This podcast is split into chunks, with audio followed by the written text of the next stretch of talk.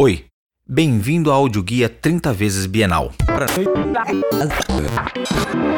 Annabella Geiger atua em uma impressionante diversidade de suportes e procedimentos artísticos. Sua pesquisa plástica começou na década de 50, no ateliê da artista Feigl Strower.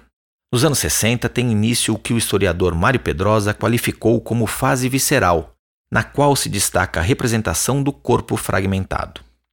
Com a instauração do regime militar no Brasil, Geiger passa a questionar o papel social e político do artista.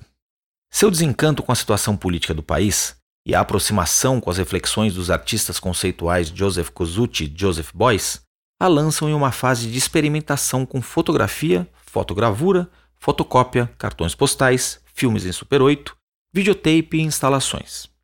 Em 1970, inicia sua pesquisa cartográfica, na qual questiona as noções de identidade cultural.